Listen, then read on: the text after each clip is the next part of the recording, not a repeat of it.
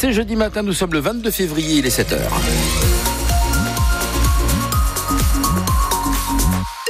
Vous écoutez France Bleu, euh, rédaction François Pelleret pour le journal. Ça souffle de plus en plus, ça arrive de l'ouest. D'ailleurs, la Meuse est déjà en vigilance orange. Je viens de vérifier, nous sommes en jaune hein, pour euh, la vigilance au vent, absolument en Moselle. La Meurthe-Moselle aussi d'ailleurs étant en jaune encore pour le moment. Euh, le vent pourra souffler jusqu'à 100 km heure en rafale, notamment en fin de journée. La prudence donc, les températures restent douces. Un point météo à la fin de votre journal, François. La pression ne retombe pas à l'approche du salon de l'agriculture. Le président Macron est attendu après-demain pour l'ouverture, comme le veut la tradition. Les dernières annonces d'hier seront-elles suffisantes pour que sa visite se passe bien? D'abord, les aides européennes de la PAC ont quasiment toutes enfin été versées. Fini les retards. Voilà pour l'urgence.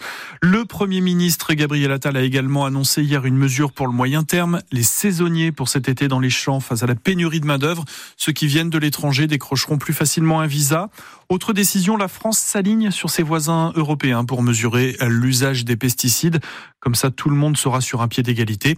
Et puis, il y a la question des contrôles effectifs dans les supermarchés sur l'origine des produits.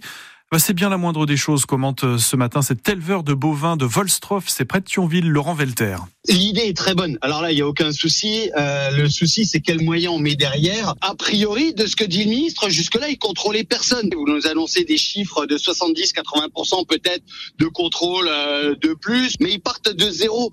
Donc automatiquement, c'est une très bonne chose. On va déjà voir à quoi ça mène. Ça y est, ils ont envoyé des contrôleurs pour vérifier la bonne application du logo Origine France il a fallu que les agriculteurs bloquent le pays pour qu'enfin des employés des ministères se décident à faire appliquer la loi. On est où quoi? Euh, Le logo Origine France est là pour garantir aux consommateurs une traçabilité. Les entreprises qui le détournent et qui mettent de l'origine France avec des produits qui sont euh, fabriqués, transformés euh, à l'étranger, c'est quand même anormal qu'il a fallu attendre un blocage des agriculteurs pour qu'ils se décident à mettre des contrôles. Ce matin, France Bleu Lorraine aimerait savoir ce qui vous guide quand vous faites les courses. Est-ce le prix ou l'origine l'origine du produit qui compte dans vos choix. 03 87 52 13 13. Et puis invité du 6-9 France Bleu Lorraine tout à l'heure à 8h moins le quart, le président de la FDSEA de la Moselle, Fabrice Couturier, à deux jours donc de l'ouverture du salon de l'agriculture à Paris, porte de Versailles. Une explication ce matin. Pourquoi les TER commandés euh, pour renforcer le sillon lorrain ne sont pas arrivés comme prévu, comme annoncé au mois de décembre? 16 rames que les frontaliers attendent pour atténuer un peu la surpopulation chaque matin sur le chemin du Luxembourg. Ces rames sont achetées à la région Normandie, c'est de l'occasion. Mais le retard vient en fait d'Alstom. Il doit livrer des trains neufs à la Normandie. Donc, vous voyez, c'est l'effet domino. Plus d'explications à découvrir à 7h30 sur France Bleu. Une marque Lorraine reprend les 70 magasins Chauss Expo avec 274 salariés, soit un tiers des effectifs.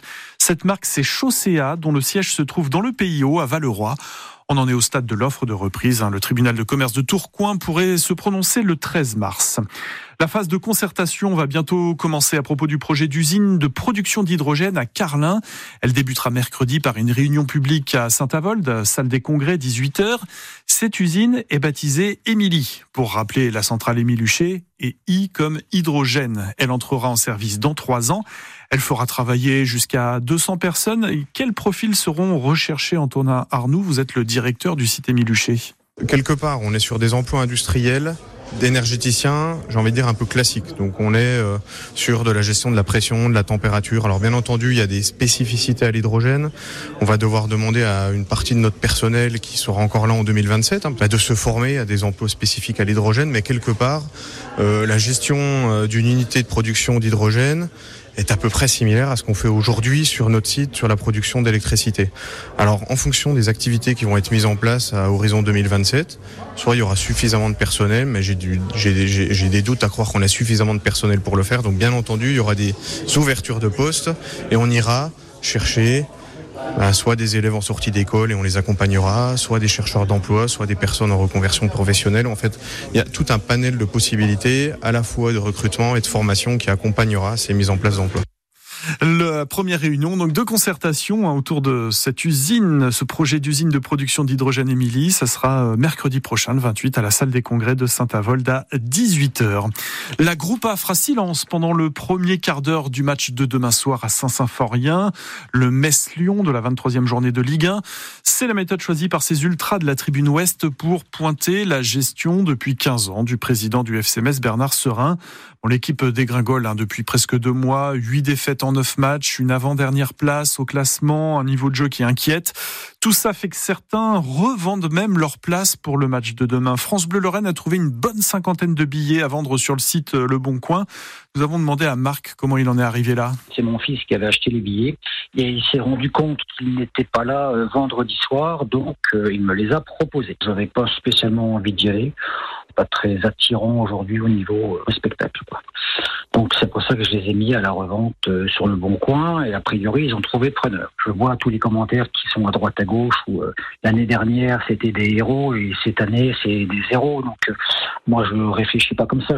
Il y a moins de spectacles à voir parce qu'effectivement bah, ils ont pas trop de niveau pour jouer en Ligue 1. Donc quelques matchs que j'ai vus ils sont menés 1-0 rapidement et, et on voit pas trop d'envie pour essayer d'égaliser. Donc euh, c'est ça qui est décevant. Après vous avez le droit de perdre, hein, mais perdre euh, sans vraiment euh, tenter sa chance, je trouve que c'est dommage. L'année prochaine, ils descendent en Ligue 2.